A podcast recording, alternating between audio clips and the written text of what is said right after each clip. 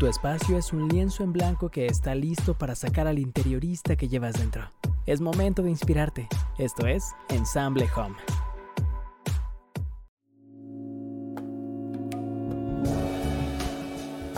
Hola, ¿qué tal? Es un gusto saludarte y recibirte de nueva cuenta en este espacio.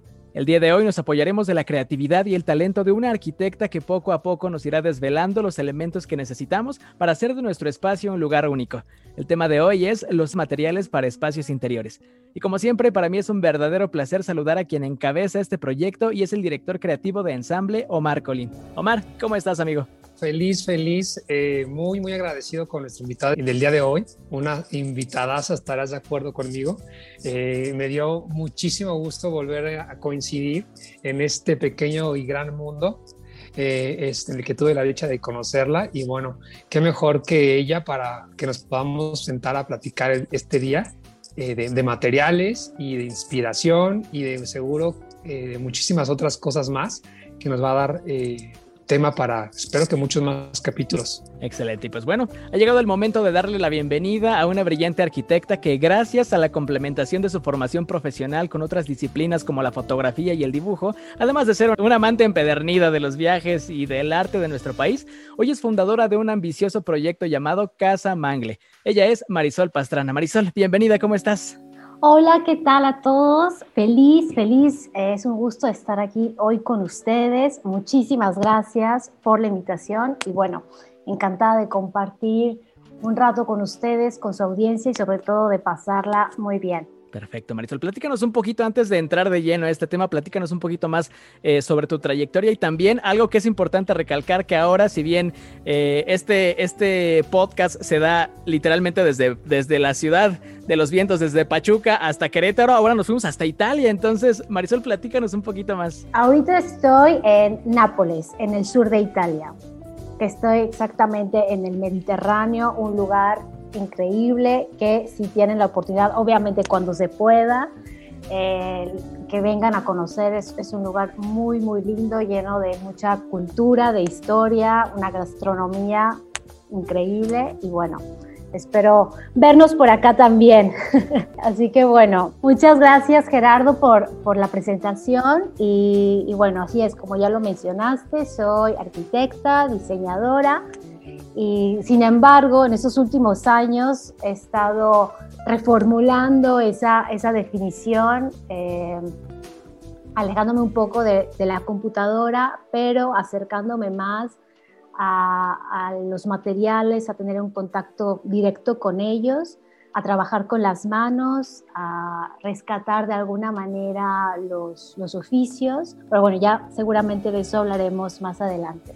Perfecto, Marisol. Pues bueno, me gustaría que comenzáramos esta charla con un concepto que posiblemente sea poco conocido para, para quienes no nos desarrollamos enteramente en este ambiente y que sin embargo considero que es importante conocer, el diseño sostenible. Entonces, ¿qué es el diseño sostenible y cómo se relaciona con el medio ambiente, Marisol? Bueno, el diseño sostenible se encarga seguramente de satisfacer las necesidades de una generación actual, manteniendo un equilibrio, siendo amigables con, con el ambiente, sin comprometer los recursos naturales de próximas generaciones, ¿no? Tratando siempre de, de tener como ese equilibrio. Y creo que un, un ejemplo de, de, ese tipo de, de, diseño sostenible podría ser la arquitectura vernácula, que se basa en la observación, en el método empírico y sobre todo en la herencia de un conocimiento de generación en generación. Así que bueno, eh, sobre todo dándole importancia a lo que son los recursos naturales y a cómo construir viviendas en base a eso, en base a la cultura, en base a sus necesidades y sobre todo tomando en cuenta el clima. Así que bueno, creo que ese sería un buen ejemplo de lo que es un diseño sostenible. Por supuesto. ¿Y cuál podría ser como este proceso del diseño? Uh, me imagino que no es el mismo proceso que eh, comúnmente se lleva con un diseño, a lo mejor que no toma en cuenta estos aspectos y que actualmente es algo que necesitamos, ¿no? Como sociedad, viendo eh, eh, todas las repercusiones ambientales que como humanos hemos generado y nuestra responsabilidad para cambiar, para cambiar ese aspecto. Entonces, ¿cómo sería este proceso de diseño, Marisol? digamos que este, este concepto, esta inspiración, ese tipo de, diseño sostenible, eh, yo traté de, traerlo a una escala más pequeña, obviamente, en, en Casamangle, en lo que hago, eh, para poder continuar de alguna manera a transmitir y heredar esos conocimientos en todas las técnicas artesanales que hacemos con los objetos. ¿no? Entonces, bueno, ese proceso de diseño al final es un proceso creativo y también creo que es, algo muy personal, creo que es una experiencia que cada quien va encontrando poco a poco como ese método, su propio camino y yo lo he encontrado de una forma autodidacta que creo que la parte que más me gusta de eso es la, la parte de la prueba y error, ¿no? O sea, nada puede salir bien a la primera, es eh, muy importante como ser constantes, hacer esa prueba y error. Y bueno, Mar no me dejará mentir que también cuando se trata de un proyecto personal o con un cliente, esa parte de la lluvia de ideas, al final cuando uno lo tiene en la mente, ya cuando te ves, eh, tienes una cita con el cliente, hay esa retroalimentación, a veces el resultado es completamente diferente de lo que tenías en, en mente. Entonces, Marisol, podríamos hablar de que este tipo de diseño sostenible es un diseño que dignifica, me imagino, o me gustaría pensar que es como eh, esta, esta idea, me gustó muchísimo cómo dignificar a través de este, el diseño sostenible, cómo hacerlo, pues no sé si, si decirlo como más, como bien dices, algo más personal, pero a la vez como algo más auténtico, no sé, eh, corrígeme si estoy equivocado en eso.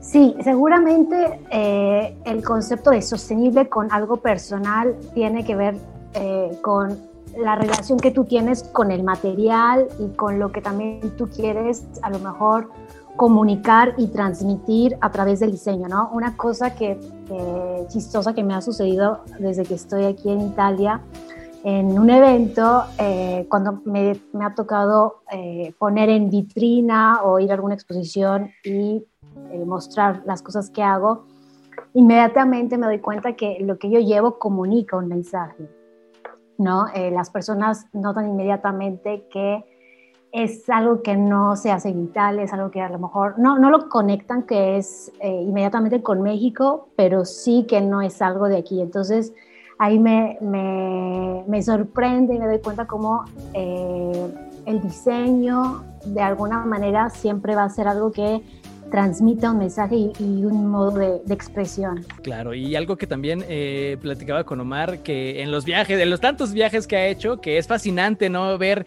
que la cultura mexicana, que la creatividad mexicana siempre deja como un buen sabor de boca a, a, las personas que no conocen sobre nuestra cultura y que esta es la idea de enamorarlos, ¿no? Sobre todo lo que hacemos y el potencial que tenemos en México que desgraciadamente a veces pues, pues eh, no sabemos cómo retenerlo en nuestro país y, necesita emigrar.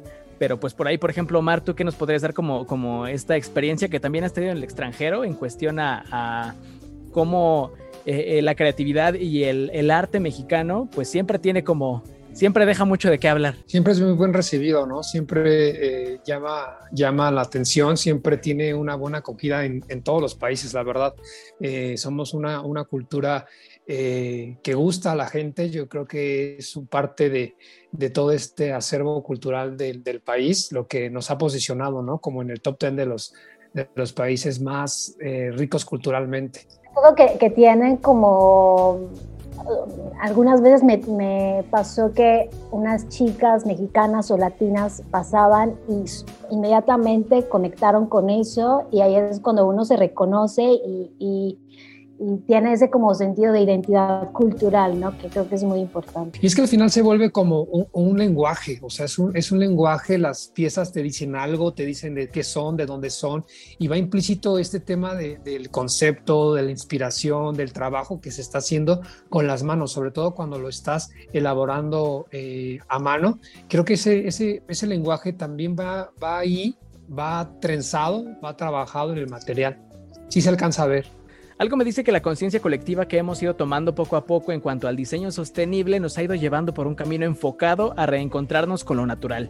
Sin embargo, Marisol, me gustaría que desde tu perspectiva como experta nos platicaras cuáles son las tendencias que se pueden venir para este 2021 en cuanto al diseño. Bueno, seguramente eh, va a ser lo que vivimos el año pasado, el quedarnos dentro de casa ha tenido sus consecuencias, sus cosas positivas y negativas, pero creo que este, este año eh, se está tratando como de traer del exterior el interior, ¿no? O sea, de traer el verde a nuestras casas, de tratar de conectar y de tener como sí, las cosas, los elementos más importantes de los que nosotros a lo mejor podemos cargarnos de, energía cuando estamos afuera, traerlos en nuestros hogares. Y bueno, seguramente eh, materiales naturales, fibras, eh, fibras vegetales en material como eh, el bambú, como este, el ratán. viene mucho como esa onda de los años 80, regresa repito, mucho verde, colores neutros mm, y sobre todo como crear espacios multifuncionales en el interior de nuestras casas.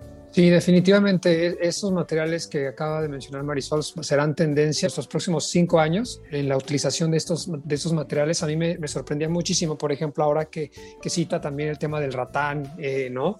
Eh, en Indonesia es algo que se usa muchísimo, ¿no? Es algo que trabajan mucho y yo cuando lo llegué a ver ahí en Indonesia, a cientos de kilómetros de mi país, decía, o sea, ¿cómo? ¿También lo conocen aquí? Claro. ¿Sabes? Y, son piezas, y son piezas que nosotros encontramos aquí en Tequisquiapan, Querétaro, ¿sabes? Claro. Es algo bien, bien bonito y es el mismo material con otro tipo de técnicas y trabajo y cuidado, pero al final es un, es un, es un producto que se, que se parece mucho, ¿sabes? Al mexicano. Y así como estoy citando el ejemplo de Indonesia, que es en, el país donde lo vi, eh, hay muchas otras eh, regiones, otros países donde también trabajan el mismo material de otra manera, ¿no? Pero al final es, es, es lo mismo y llevan eh, toda la vida trabajándolo, ¿no? Igual que aquí, el tema será que con esta, este cambio, este, esta nueva normalidad, nos vamos a, inclinar mucho más a espacios que conecten con el, con el exterior. Creo que va cada vez, y espero que así sea, que nos volvamos cada vez más conscientes y tengamos más eh, conciencia en, en la utilización de los materiales y podamos empezar a utilizar eh, materiales eh, naturales y materiales con un mejor, un mejor manejo, sobre todo para después de su vida útil poder regresarlos al medio ambiente sin un impacto. Será fascinante, yo creo, e, esa parte. Y también, no sé, díganme si estoy equivocado, pero creo que otro elemento que también se viene eh, muy fuerte es la cerámica. Entonces, tú, Marisol, ocupas eh, la, cerámica como este, este toque, a lo mejor para darle esa autenticidad a tus trabajos. Sí, justamente el año pasado eh, tuve la, la oportunidad de hacer una colaboración con otra diseñadora mexicana en Roma que ella es ceramista. Yo tenía ya rondando por la cabeza este proyecto que quería hacer una sinergia en cuanto a mezclar eh, materiales de mi parte, la parte textil, lo que es la cuerda, el algodón, eh, la técnica del macramé y ella la parte de la cerámica con la arcilla, ¿no? Así que bueno, me puse a, trabajar, a desarrollar este proyecto, hice los prototipos, se los mandé, bueno, ella ya... Eh, digamos que hice un clic especial con ella porque eh, el tipo de diseño que ella realiza es muy eh, es simple, es sobrio y sobre todo eh, pues utiliza siempre materiales que tienen que ver con, con la tierra, con elementos naturales y, bueno, es un proyecto en el que quedé muy satisfecha y ha tenido muy buena respuesta por parte de las personas porque ahí es, en, la, digamos que las tendencias ahorita de, tener ese verde dentro de las casas es cuando me, me, han buscado para tener como estos colgantes de macramé para las plantas junto con, este, con esta pieza de cerámica que volvemos a lo que estábamos platicando antes, de tener una pieza única, ¿no? O sea, es algo hecho a mano, es algo que, que, que fue dedicado con eh, realizado con un tiempo eh, especial y que no lo vas a encontrar en ninguna tienda. creo que es el valor que, que, podemos añadir. El tema de cerámica es bien interesante porque en otras culturas como la china o la japonesa, el tema de la cerámica tiene mucho, mucho significado. Tiene también esta parte de, de las piezas que si están rotas, este, no las puedes utilizar, pero hay otra corriente que dice que sí, que puedes este, unirlas porque como que merece una segunda oportunidad. Hay toda una filosofía en, alrededor de la cerámica que te sorprendería conocer eh, un poquito de eso para adentrarte y saber que hay un universo implícito en la cerámica, que hay desde utilería, que es como que usas platos, sartenes y tal, y el otro que artístico, que haces figuras, este, esculturas. decorativo, ¿no? Eh, decorativo, exactamente. Exactamente. Entonces, estas, este, hay como esas dos corrientes, ¿no? Que utilizas el mismo material, pero para una intención eh, distinta. Y sobre todo lo que tú mencionaste en una de ellas, a mí me gustaba mucho eso, que, que ellos dan muchísimo la importancia a la imperfección, que ponen este hilo dorado para unir estas piezas y es como un recordatorio de que no necesitan. De que todos somos para exactamente perfectas. Que también en la imperfección hay belleza. Porque es lo que nos hace humanos. Sí, se trata de, humanizar el, el diseño y, y, de, de, traer como conceptos un poco, pues sí, más, más humanos, más reales, menos artificiales y, y sobre todo eso, que tengan un, menor impacto en, el ambiente. Sobre todo también dignificar el diseño, ¿no? Dignificar este trabajo artístico. Ahora, ah, un tema que habíamos tocado al principio antes de comenzar este podcast era eh, y que sabíamos que nos iba a dar para otro episodio sobre la inspiración, ¿no? Cómo agarrar esa inspiración, cómo atreverse a hacer más cosas dentro de casa. Entonces, Marisol, con tu experiencia, ¿qué consejo le podrías dar a las personas que nos están escuchando en este episodio eh, con respecto a cómo implementar esa creatividad para poder hacer algo dentro de casa. Sí, bueno, más bien lo que me gustaría es invitar a las personas a que reflexionen, a que se pregunten eh, de cómo se quieren sentir en su casa, de qué se quieren rodear, a qué le quieren dar oportunidad de entrar en, sus casas, a ser un poco más conscientes de lo que quieren eh, consumir, comprar y, sobre todo eso, regalarse un momento, como decía antes, ¿no? de desconexión con el mundo y una conexión interna con su creatividad, porque creo que cuando uno realiza algo con sus propias manos, seguramente tiene un significado especial, ahí ya tiene una historia y seguramente también mucha satisfacción de tener algo hecho con nuestras propias manos. Y que ahí está la belleza implícita. Qué tema tan tan bonito acabas de tocar, porque también considero que antes de correr a Home Depot, a Walmart, a alguna de estas tiendas eh, de, accesorios o de materiales, podemos eh, antes echarles un clavado tal vez a nuestra bodega o comprar eh, materiales sencillos que nosotros podamos manejar con nuestras manos o con la herramienta que tenemos en casa y crear estas piezas que nos hacen falta, estas piezas que podemos nosotros darle un significado, un valor que no es necesariamente eh, monetario y podemos darle justo mucho más personalidad a, nuestros espacios.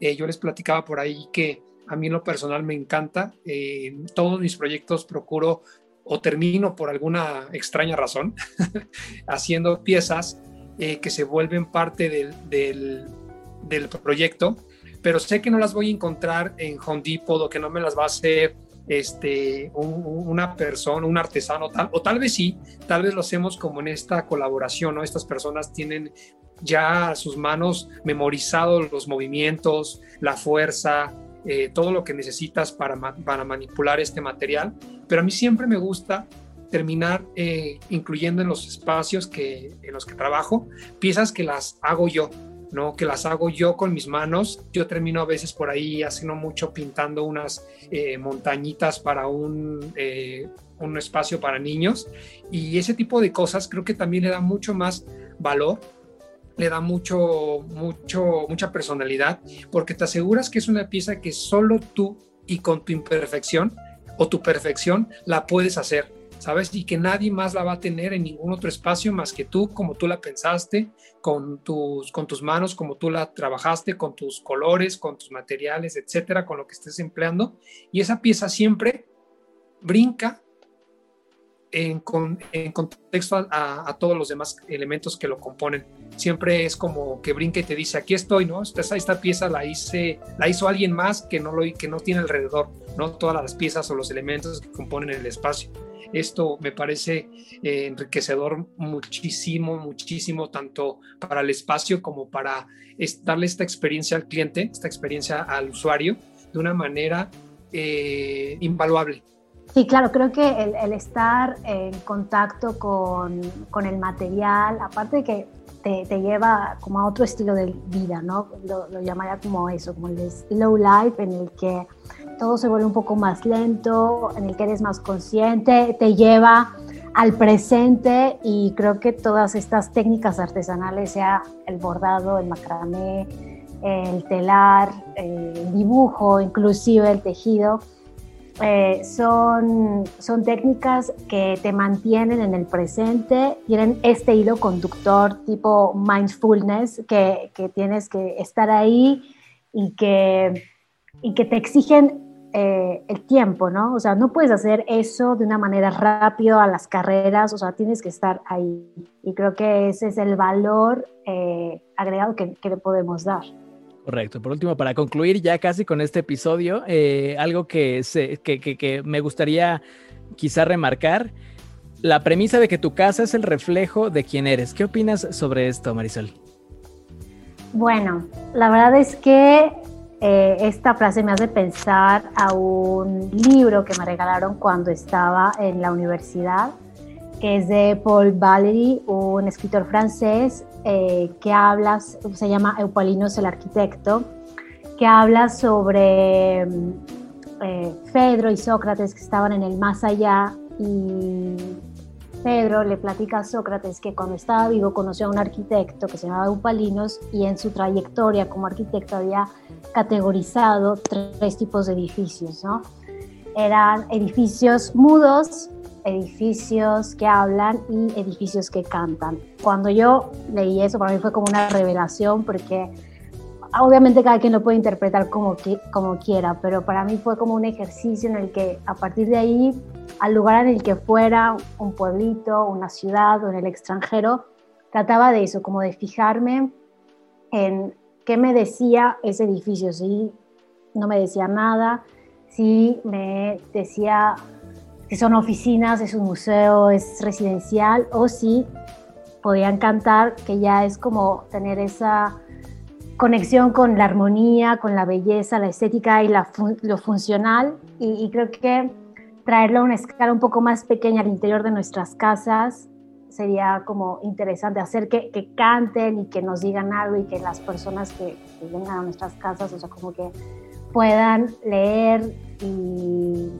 y ver una historia, ¿no? O sea, que nosotros podamos a través de, nuestros espacios eh, decir quiénes somos. Al final del día es esto, ¿no? Creo que ya en todos nuestros episodios lo hemos, hemos dicho repetitivas veces y al final el interior es, eh, no es decoración, sino es un espacio que te dice algo, que te transmite algo y que en este caso es, ojalá que logremos que nuestras casas canten, ¿no? que nos reciten, que nos digan una nota de amor, de felicidad, del estado de ánimo en que nos encontremos, ¿no? Porque este es el poder y la magia que pueden tener nuestros espacios cuando todos nuestros elementos de composición están en armonía, en equilibrio, para poder lograr justo este resultado. Excelente. Marisol, pues bueno, muchísimas gracias por darnos un poquito más de luz con respecto a estos temas tan interesantes. Sabemos que tenemos que hacer una temporada completa contigo, ya lo dijimos, porque hay muchísimas, muchísimas, cosas de qué hablar. Claro, muchísimas gracias a ustedes por la invitación. Yo encantada de estar aquí con ustedes y de compartir, de platicar y, bueno, de verdad, muchísimas gracias. Gracias a ti, Marisol, por regalarnos este, este tiempo, por hacer que coincidamos en horario estamos eh, desfasados en horarios. Para nosotros este, ya es de día. Pero este, muchas gracias por ese esfuerzo, por, por darnos un espacio en tu, en tu día a día y esperemos que, no se, que se vuelva a repetir. Pero mientras, este, cuéntanos, cuéntanos de Casa Mangle, cómo te encontramos. Bueno, les doy mis redes que sería casa-mangle en Instagram, me encuentran así, y bueno, mi página que es www.holacasamangle.com, igual ahí vienen conocer un poco más sobre el proyecto, ahí viene mi dirección, viene todo, para que estemos en contacto. Perfecto. Omar, ¿dónde nos encuentran todos los proyectos que, que estás haciendo, que también te mantienes muy activo, lo que has hecho últimamente? ¿Dónde nos encuentran?